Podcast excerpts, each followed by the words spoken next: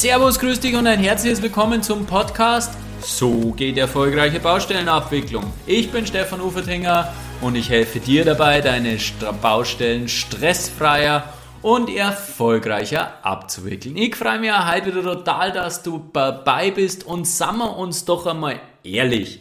Die meisten Baustellen scheitern nicht an der Technik, nicht an den bauwirtschaftlichen Skills, nicht an den bauabläuflichen Skills, sondern die meisten Baustellen, wenn sie scheitern, scheitern sie zwischenmenschlich. Jeder hat seine Befindlichkeiten. Irgendwann staut sich das immer weiter auf und irgendwann kann man nicht mehr miteinander sprechen. Die Kommunikation wird schwierig. Die einfachsten Probleme lassen sich dann nicht mehr lösen.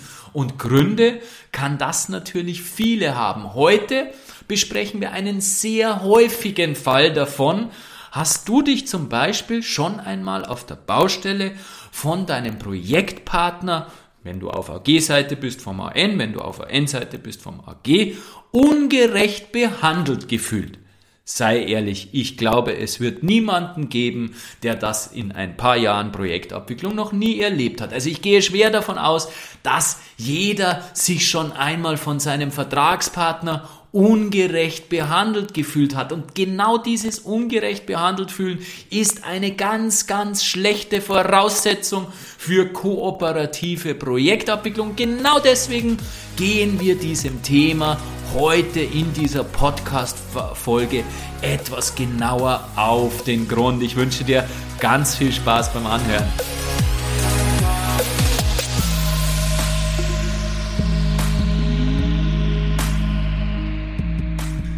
Ja, vor am Zeitl bin ich mal mit meinem Kollegen beim Kaffee in der Früh beieinander gesessen und wir haben über seine aktuelle Baustelle gesprochen. Und dann hat er mir sein Leid geklagt, dass sich die Bauleiterin wohl ungerecht behandelt fühlt. Sie hat das Gefühl, dass sie immer gibt und immer nachgibt und vieles dem AG zugesteht und da sagt, es passt und das tut und das tut und es wird vom AG nicht honoriert und umgekehrt hat mein Kollege als ÖBA denselben Eindruck. Auch er hat mir verzeiht, ah, wir geben die ganze Zeit, wir sind da nachsichtig, wir, wir stimmen dort zu, dass die Qualität geändert wird und äh, ganz das Gegenteil ist der Fall. Die Baufirma bedankt sich nicht oder ist nicht froh. Nein, sie ist sogar eben noch beleidigt und fühlt sich ihrerseits ungerecht behandelt. Ja, kann es denn das geben, dass beide aus demselben Grund unzufrieden mit der derzeitigen Situation sind und sich beide gleichzeitig ungerecht behandelt fühlen und zwar genau aus dem gleichen Grund ungerecht behandelt fühlen, denn dass sie beide das Gefühl haben, dass sie immer geben und keine Anerkennung dafür bekommen. Wir haben dann eine Zeit über die Gründe geplaudert und haben beide festgestellt, ja, dass die Gründe auf der Seite des AN wie auf der Seite des AG durchaus berechtigt sind, wenn man das mal von einer Metaebene aus betrachtet und sich da etwas rausnimmt. Und insofern, wenn man die Perspektive des anderen betrachtet und die Dinge auch mal sich die Mühe macht, sich mal auf den äh, anderen Standpunkt zu stellen, dann ist es doch sehr oft so, dass man verstehen kann, was beim anderen los ist und was in dieser Folge der Gegenstand sein soll, ist genau das. Warum haben wir oder warum tun wir uns so schwer, dass wir uns auf die anderen Wahrnehmungen einstellen und wie ist das dann mit dem Gerechtigkeitsempfinden, weil das ist ja dann genau der Grund. Warum fühlen wir uns so schnell ungerecht behandelt? Was steckt denn da dahinter? Und wie können wir natürlich da aus diesem Dilemma herauskommen, weil um das geht es ja letztendlich, dass wir zukünftig dass du zukünftig dann auch in solchen Situationen ein besseres Werkzeug in der Hand hast oder überhaupt ein Werkzeug in der Hand hast, mit dem du dann gut agieren kannst, mit dem du dann im Zwischenmenschlichen gut umgehen kannst. Ja, um zu verstehen, wie solche Bewertungen und Wahrnehmungen beim jeweiligen Individuum zustande kommen, machen wir jetzt einen kleinen Ausflug in die Wahrnehmungspsychologie und was ich dir jetzt sage, ist enorm wichtig für unser Überleben, weil wir könnten gar nicht existieren, wenn wir diese drei Mechanismen nicht hätten, die allerdings natürlich auf der anderen Seite dazu führen, dass wir uns schwer tun, in andere hinein zu versetzen, dass wir uns schwer tun, das ganze Universum, alle Eindrücke zu verarbeiten und alles wahrzunehmen, weil wir ständig tilgen, verzerren und generalisieren was meinen wir damit? Wir tilgen, das heißt, die Informationen, die zu uns hereinkommen, die wir mit unseren Sinnesorganen aufnehmen, das sind so viele, die können wir alle gar nicht verarbeiten. Es gibt einen bahnbrechenden Artikel, der ist schon relativ alt, ähm, der heißt 7 plus minus 2 Informationseinheiten kann der bewusste Geist verarbeiten und diese 7 plus minus 2 Informationseinheiten sind wahrlich nicht viel. Du kannst dir natürlich vorstellen, dass wir von weit, weit mehr Eindrücken jederzeit ähm, ähm, belastet werden, ja, und deswegen tilgt unser Gehirn automatisch alles, was momentan nicht wichtig erscheint oder was es momentan nicht verarbeiten möchte. Unser Unterbewusstsein dagegen nimmt alles auf. Also wir haben alle Informationen irgendwo in uns gespeichert. Wo genau das weiß die Wissenschaft noch nicht. Allerdings weiß sie, dass unser Unterbewusstsein weit mehr Kapazitäten hat als diese 7 plus minus 2.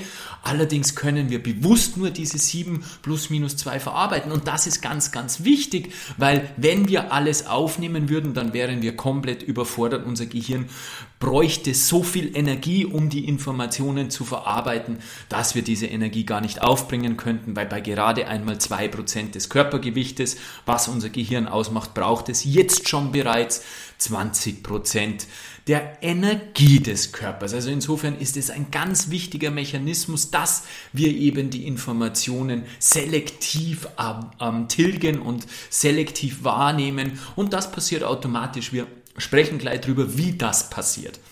Der zweite, das zweite Wort, der zweite Begriff war verzerren, das zweite Verb war verzerren. Das heißt, wir verzerren zudem auch noch die Informationen, die werden so umgedeutet, dass sie in unser Weltbild hineinpassen. Und was dieses Weltbild ist, wie gesagt, schauen wir uns gleich an. Und dann gibt es noch einen dritten Begriff des Generalisierens. Auch dieser Begriff ist ganz, ganz wichtig für uns. Wir brauchen oder unser Gehirn braucht Schubladen, in die wir unsere Informationen hineinschieben können, weil auch dann wäre unser Gehirn überfordert, wenn wir nicht gewisse ähm, ja, Denkschablonen, ja, Schubladen, das trifft es eben recht schön, anlegen würden und dort unsere Informationen dann hineingeben würden. Das ist wahnsinnig hilfreich, führt natürlich auch dann oftmals dazu, dass wir vorschnell bestimmte Informationen, Situationen, Erlebnisse irgendwo in eine Schublade stecken und das natürlich dann auch unter Umständen etwas, ähm, ja, wieder eine Verzerrung, wieder eine Generalisierung ergeben kann, die unangenehm ist. Ja, wie passiert das nun alles? Das passiert alles alles auf der unbewussten Ebene, darauf haben wir keinen bewussten Einfluss. Und das passiert da auf Basis dessen, wie wir sozialisiert sind. Das heißt, welche Erlebnisse wir in unserem Leben gemacht haben. Vieles, vieles passiert davon sehr, sehr früh in unserer Entwicklungsgeschichte. Vieles auch bereits im Bauch der Mutter. Früher dachte man, dass äh, Babys, die im, ba im Bauch der Mutter heranwachsen, noch gar nichts empfinden. Heute weiß man, dass das sehr wohl schon ganz, ganz viel passiert und ganz äh, gerade ganz, ganz ganz tief in uns angelegte Persönlichkeitsmuster und ähm, Verhaltensweisen, die entstehen teilweise wirklich schon im Bauch der Mutter. Wenn die Mutter zum Beispiel Stress hat, wirkt sich das auf das Neugeborene oder auf das Kind, das im Bauch heranreift, aus. Also das heißt, wir entwickeln uns, unser Gehirn entwickelt uns, sich im Laufe der Zeit, im Laufe unserer, ähm, unseres Lebens, unserer Entwicklungsgeschichte und dementsprechend, welche Erfahrungen wir in dieser Phase machen, bilden wir eine gewisse Persönlichkeit heraus, weil Walter Mitchell, ähm, laut Walter Mitchell besteht Persönlichkeit nicht aus festen Eigenschaften, sondern aus einem Netzwerk von Interpretations-, Interaktions- und Verhaltensweisen, die miteinander agieren. Und ich finde das erstens eine ganz schöne Definition, weil es nicht eben feste Eigenschaften sind, was irgendwo impliziert, dass Persönlichkeit auch immer veränderbar ist. Natürlich nur bis zu einem gewissen Grad, aber wir haben es selbst im Griff, uns doch auch weiterzuentwickeln und wirklich zu verändern. Und das weiß ich aus eigener Erfahrung, dass das in bestimmten Bereichen sehr, sehr gut geht und dass das natürlich auch bestimmten Grenzen unterlegen ist, beziehungsweise in bestimmten Bereichen sehr, sehr lange dauert, weil es einfach ganz, ganz tief in uns eingeprägt ist. Und genau diese Persönlichkeit, die, genau dieses Netzwerk von Interpretations-, Interaktions- und Verhaltensweisen, das in, miteinander, untereinander agiert, das bestimmt, welche Dinge wir wahrnehmen, wie wir selektiv wahrnehmen, wie wir Dinge verzerren, wie wir Dinge generalisieren, wie wir die Welt sehen, wie, was wir über die Welt denken, was wir über uns denken. Das spiegelt sich in den Geschichten, die wir uns erzählen, die wir uns über das Leben erzählen, in unseren Glaubenssätzen, wie es so schön heißt, spiegelt sich das wieder und das ist quasi der Filter, unsere Brille, durch die wir die Welt wahrnehmen und die dann dazu führt, dass getilgt, verzehrt und generalisiert wird. Genau in dieses Weltbild, äh, das ich gerade beschrieben hat, das sich durch die Sozialisierung herauskristallisiert hat, genau in dieses Weltbild werden die Informationen eingepasst. Das Homöostase-Prinzip, das besagt in der Psychologie, dass der Körper immer darauf bedacht ist, äh, in der, Entschuldigung, in der Physiologie, nicht in der Psychologie, in der Physiologie, das ist ein äh, medizinischer Ausdruck, der besagt, dass der Körper immer darauf bedacht ist, ein Gleichgewicht zu erreichen. Der will keine Unstimmigkeiten, keine Instabilitäten, das mag er nicht und unser Gehirn mag das auch nicht. Das heißt, wenn unser Gehirn ein bestimmtes Weltbild von irgendetwas hat, dann wird es bestrebt sein, sogenannte Kongruenz herzustellen und die Informationen, die in uns hineinkommen, dann so darzustellen, so umzudeuten, dass es in unser Weltbild passt. Ja, was heißt das nun für unsere Baustelle? Ja, du musst verstehen, dass du einfach nicht in dem, in, im, im Schädel des anderen, deines Gegenübers drinnen steckst. Ich meine, das wird dir jetzt äh, bewusst sein, logischerweise, weil das eine schräge Vorstellung ist. Aber was ich damit sagen möchte, im täglichen Umgang ist es ganz, ganz wesentlich, dass du dir das immer wieder vor Augen führst, dass in dem Schädel deines Gegenübers, im Gehirn deines Gegenübers ständig genau die beschriebenen Prozesse ablaufen. Ja? Das heißt, du weißt nicht, ob das, was du wohlwollend meinst, auch beim Gegenüber als wohlwollend ankommt. Du weißt nicht, was du als Unverschämtheit deutest, ob das auch von deinem Gegenüber als Unverschämtheit gedacht wurde.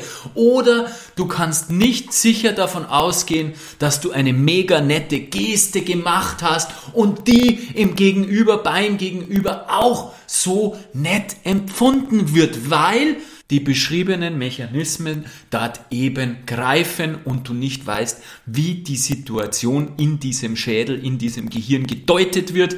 Und insofern solltest du ganz, ganz vorsichtig sein mit Urteilen. Du solltest ganz, ganz vorsichtig sein, damit zu bewerten, da zu urteilen, wie denn der andere das eigentlich sehen müsste und mit, mit solchen Aussagen vorsichtig sein dass der andere da irgendwie oder die andere irgendwie falsch liegt und das völligst falsch sieht, weil es gibt in diesem Fall einfach keine objektive Wahrheit. So wie dein Gegenüber die Situation wahrnimmt, das ist seine Realität und wie du sie wahrnimmst, das ist deine Realität. Und du kannst nicht behaupten, dass die Realität des anderen falsch sei. Nein, das ist seine Wahrnehmung und das ist ein ganz wichtiger erster Punkt, ein ganz wichtiger erstes, ein ganz wichtiges erstes Learning in diesem Podcast, überhaupt ein ganz wichtiges Learning überhaupt, für mich eines der wichtigsten Learnings überhaupt, die ich gemacht habe.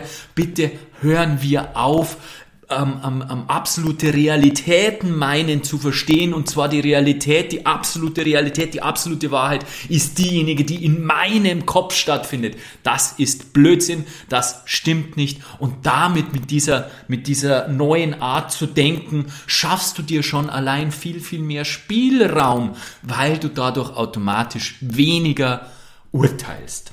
Ja, bevor ich auf das Thema Gerechtigkeit zu sprechen komme, möchte ich noch einen berühmten Österreicher ins Spiel bringen, einen den, der berühmtesten Kommunikationswissenschaftler, Paul Watzlawick, einer der großen Menschen, was die Kommunikation anbelangt.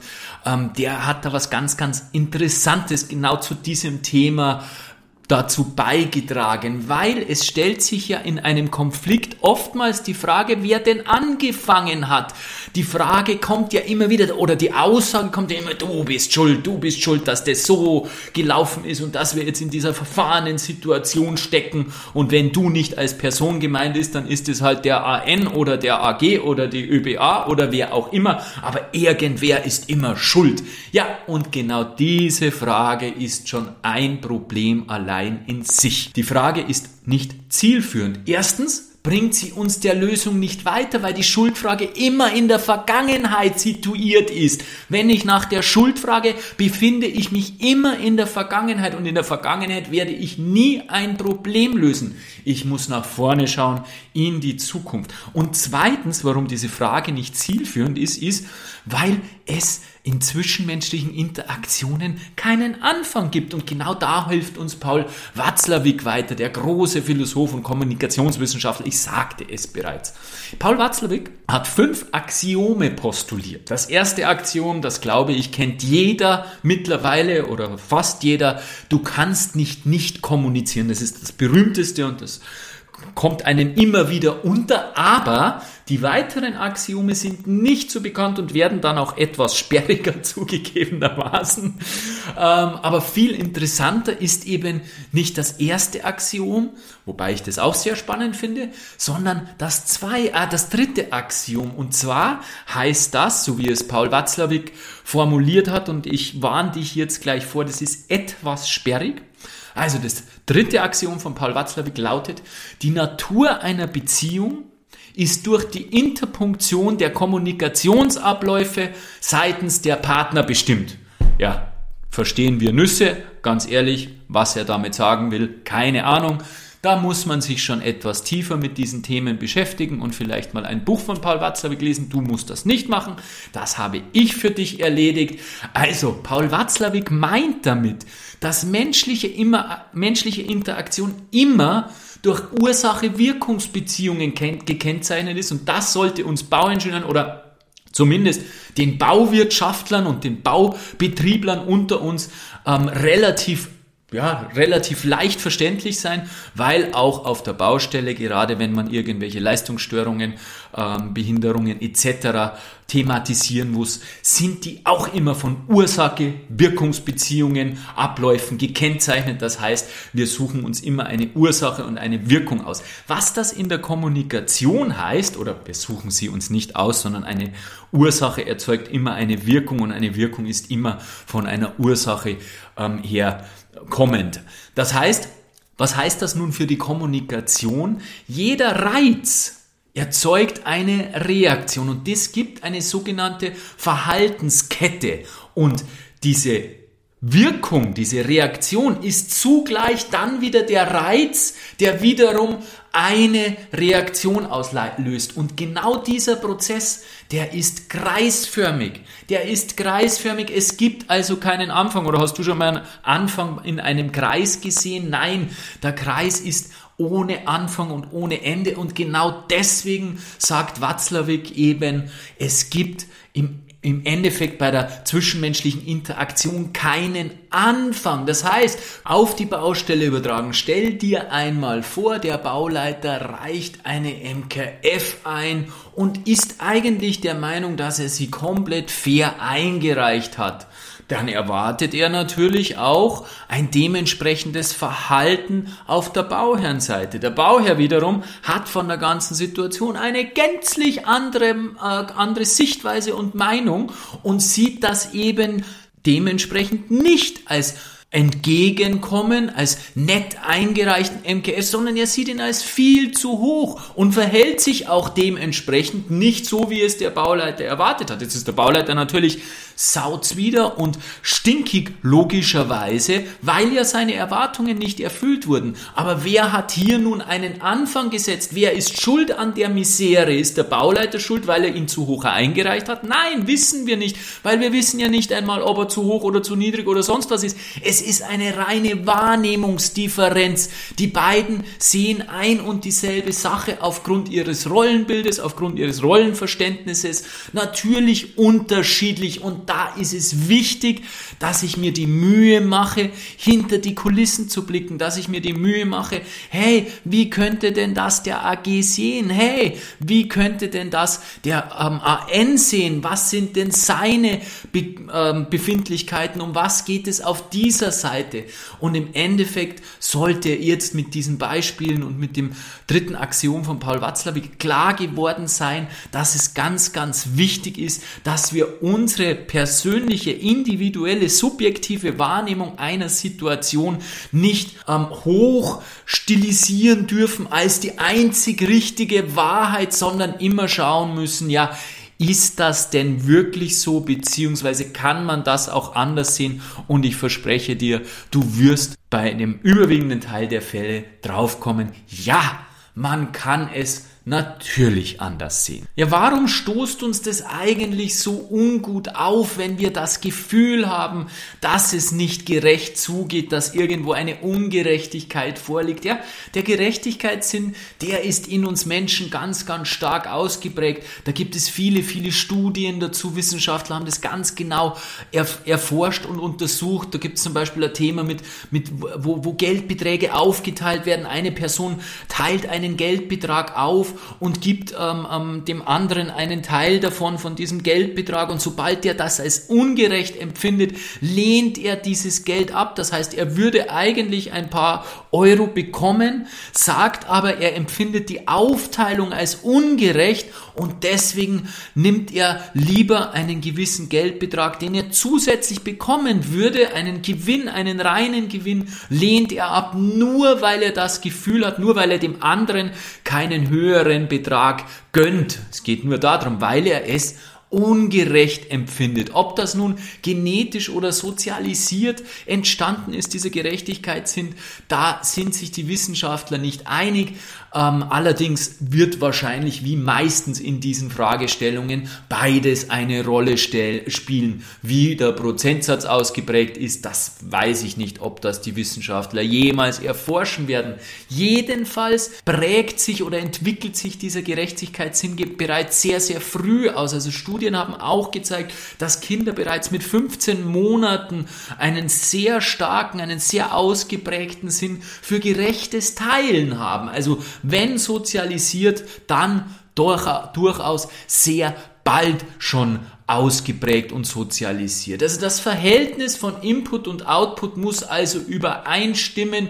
Wenn das nicht der Fall ist, wenn wir also nicht das Gefühl haben, dass wir so viel rausbekommen, wie wir hineinstecken, dann finden wir das als ungerecht. Und die Beispiele von der Baustelle haben das ja gezeigt. Wenn wir das Gefühl haben, dass wir immer nachgeben und geben und geben und aber das Gefühl haben, zum einen, dass es nicht gedankt wird und zum anderen, dass das Verhalten des Gegenübers sich auch nicht dementsprechend verändert oder dementsprechend das widerspiegelt, was wir subjektiv empfunden hineingesteckt haben, dann macht sich Unzufriedenheit breit und irgendwann werden wir nicht mehr bereit sein, etwas zu geben und das kennst du sicher auch aus deiner eigenen Erfahrung, aus deiner eigenen Vergangenheit. Irgendwann platzt dir die Hutschnur, wie man so schön sagt, irgendwann läuft das Fass mit dem letzten Tropfen Tropfen äh, über und du hast wirklich keine Lust mehr, etwas zu geben. Und das sind dann natürlich ganz schwierige Situationen für die Kooperation. Ja, aber auch hier gilt wieder, wer beurteilt denn, ob Input und Output nicht zusammenpassen? Wer beurteilt denn das Verhalten des anderen? Wer beurteilt denn, wie viel ich hineingesteckt habe?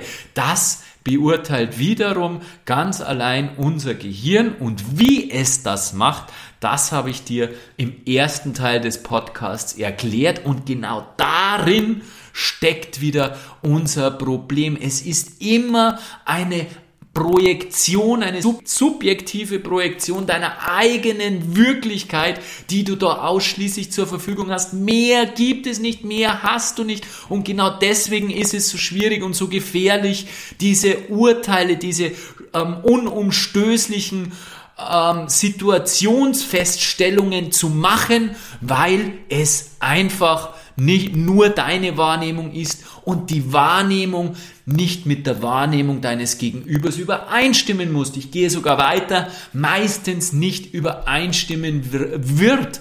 Und was hilft hier? Es hilft nur eins, nur wirklich eine Möglichkeit, zunächst einmal die Situation erkennen, überhaupt einmal wahrnehmen, überhaupt einmal diese Metaperspektive einzunehmen und zu sagen, hey, das ist meine Realität. Ich entscheide gerade oder ich empfinde gerade eine Ungerechtigkeit, ein Missverhältnis zwischen Input und Output auf Basis meiner eigenen internen Realität, aufgrund meiner eigenen Welt. Und wenn ich erfahren möchte, wie die Welt des anderen ausschaut, welche Möglichkeit habe ich da? Natürlich miteinander reden, die Gefühle und Empfindungen dem anderen mitteilen in einer Ich-Botschaft, ohne anklagend und wertend zu sein, weil genau darum geht es ja. Und genau dafür gibt es zwei unvorstellbar mächtige Tools. Eins habe ich jetzt gerade aus Versehen bereits ausgeplaudert. Wollte ich eigentlich jetzt erst sagen, nämlich die Ich-Botschaft. Die Ich-Botschaft ist unvorstellbar mächtig, ist ein unvorstellbar mächtiges Kommunikationsmittel. Allerdings nicht ganz leicht anzuwenden und umzusetzen, bedarf etwas Übung. Aber ich kann es dir nur empfehlen, weil du es eben schaffst, dadurch nicht anklagend und wertend zu sein, weil das natürlich ein Gespräch ist, das durchaus emotional geführt werden könnte, weil du fühlst dich ja ungerecht behandelt und du hast ja auch das Gefühl, dass der andere was falsch macht, weil daraus entsteht ja deine Bewertung, deine Beurteilung, dass die Situation gerade ungerecht ist für dich. Und deswegen ist die Gefahr natürlich sehr groß, dass du auch anklagend und wertend wirst. Und diese anklagende und wertende Kommunikation wird natürlich beim anderen kein offenes Gesprächsklima hervorrufen, sondern ganz im Gegenteil, der Kollege, die Kollegin wird zumachen und es wird schwieriger. Deswegen ist die Ich-Botschaft so wichtig und so mächtig und ähm, die Ich-Botschaft hat mehrere Schritte.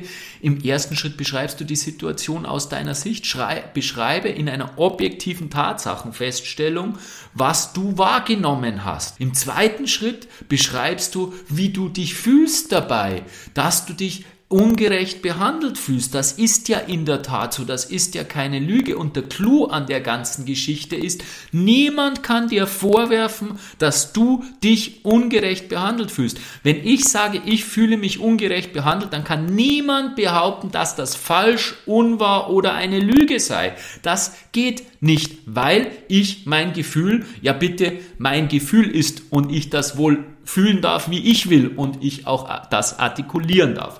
Der dritte Schritt wäre dann eben das, was du dir wünschen würdest, sei es zum Beispiel mehr Gleichgewicht oder sei es auch mal ein Dankeschön. Es reicht ja oft, dass du nur die Anerkennung bekommst, dass du oftmals nur das Gefühl hast, hey, der andere nimmt es wahr, der andere hat gesehen, dass ich hier ich sage jetzt, über meinen Schatten gesprungen bin, dass ich hier was getan habe, was ich wirklich, äh, wo ich, wo ich wirklich aus mir herausgegangen bin. Und das ist ein wunderbarer Einstieg, um einmal, ja, sage mal, emotionslos, beziehungsweise ohne dass gleich irgendwo die Fetzen fliegen, ein Einstieg ins Gespräch geschafft werden kann.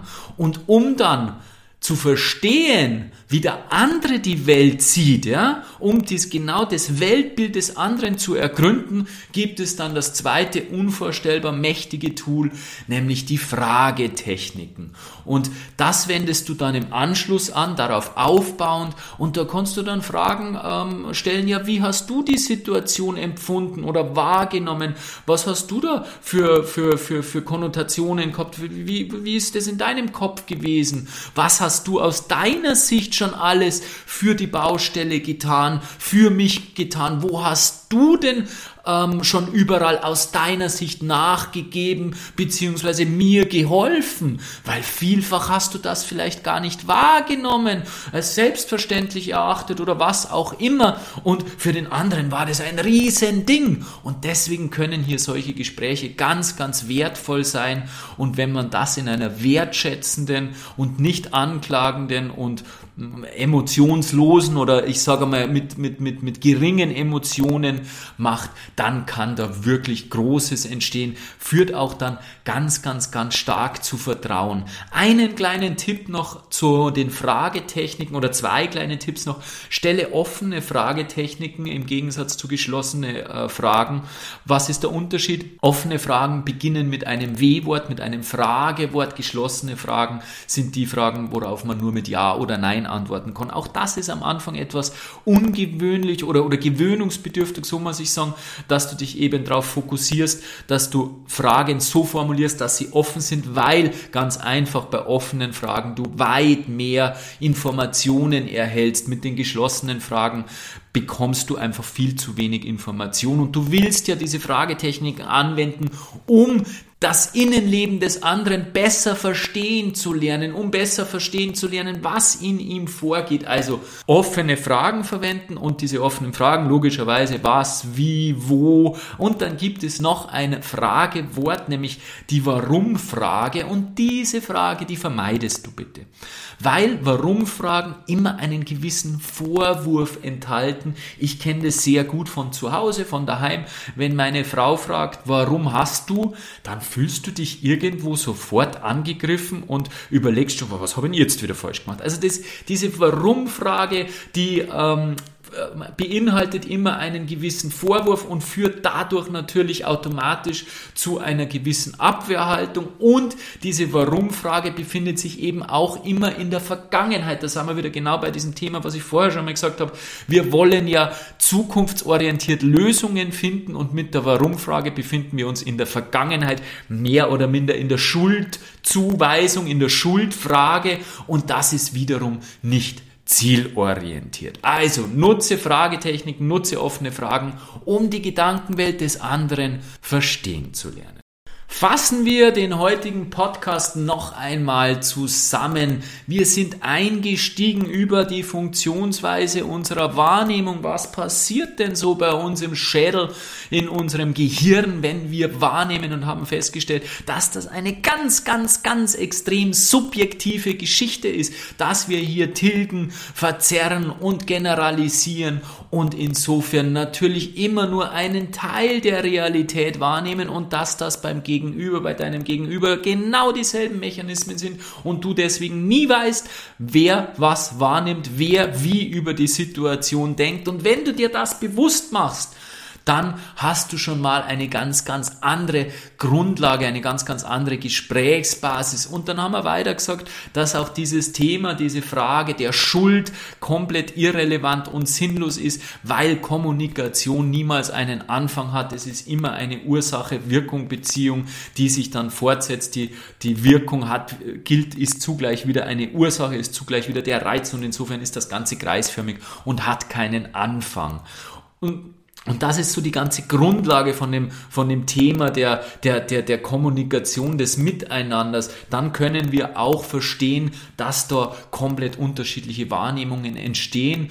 Und in Verbindung mit unserem sehr ausgeprägten Gerechtigkeitssinn, haben wir dann gesagt, wir müssen schauen, dass wenn wir diese Ungerechtigkeit verspüren, die ja wieder subjektiv in unserem Kopf aufgrund unserer Wahrnehmung entsteht, müssen wir schauen, dass wir offen und ehrlich in ein Gespräch eintreten, in einen Dialog eintreten mit unserem Partner, mit unserem Gegenüber. Und das funktioniert am besten über Ich-Botschaften. Zunächst einmal dich artikulieren, so dass es nicht anklagend und vorwerfend ist und dann aufbauend darauf die äh, die Gefühlswelt, die Innenwelt des anderen ergründen zu wollen mit einer Fragetechnik, die auf offenen Fragen basiert. Ja, ich für mich persönlich finde das Thema unvorstellbar spannend, gerade dieses Wahrnehmungsthema und das sind natürlich Dinge, da kann man wirklich was bewegen. Ich glaube, wir müssen beginnen, dass wir in der Baubranche uns mehr mit diesen Themen beschäftigen, weil wir die letzten Jahrzehnte versucht haben, unsere Probleme in der Branche durch mehr bauwirtschaftliches, durch mehr technisches Wissen zu optimieren und die Baustellen zu verbessern und gebracht, wenn wir uns ehrlich sind, hat das sehr, sehr wenig ich glaube allerdings, dass der Weg sehr, sehr viel bringen wird. Damit meine ich nicht, dass wir vernachlässigen sollten, dass wir uns um äh, äh, technische Fragen und bauwirtschaftliche Fragen, bauabläufliche Fragen kümmern. Nein, das muss parallel laufen. Wir müssen schauen, dass wir auch eine Schiene aufbauen, wo wir uns mit zwischenmenschlichen Themen äh, befassen, wo wir uns mit Kommunikation befassen, wo wir uns mit uns selbst befassen, mit Führung, mit Selbstführung, mit Themen, mit dem Umgang mit der Zeit und allen diesen Themen. Ich finde das unvorstellbar wichtig und ich glaube, das wird auch immer mehr kommen. Und wenn du immer wieder mal Impulse zu diesen Themen haben möchtest, dann melde dich doch einfach zu meinem Newsletter an. Da kriegst du zweiwöchentlich zum einen die Information über den Podcast, den aktuellen und dann aber auch immer noch etwas für die kooperative Projektabwicklung, also ein paar Infos zur Kooperation und natürlich auch was für dich, für deine persönliche Weiterentwicklung, sodass du zweiwöchentlich einen wunderbaren Input für deine Entwicklung hast. Ja, das Thema Gerechtigkeit ist natürlich ein sehr, sehr großes, nicht nur in der Baubranche, sondern insgesamt. Keiner fühlt sich gern ungerecht behandelt, aber eben auch in der Baubranche.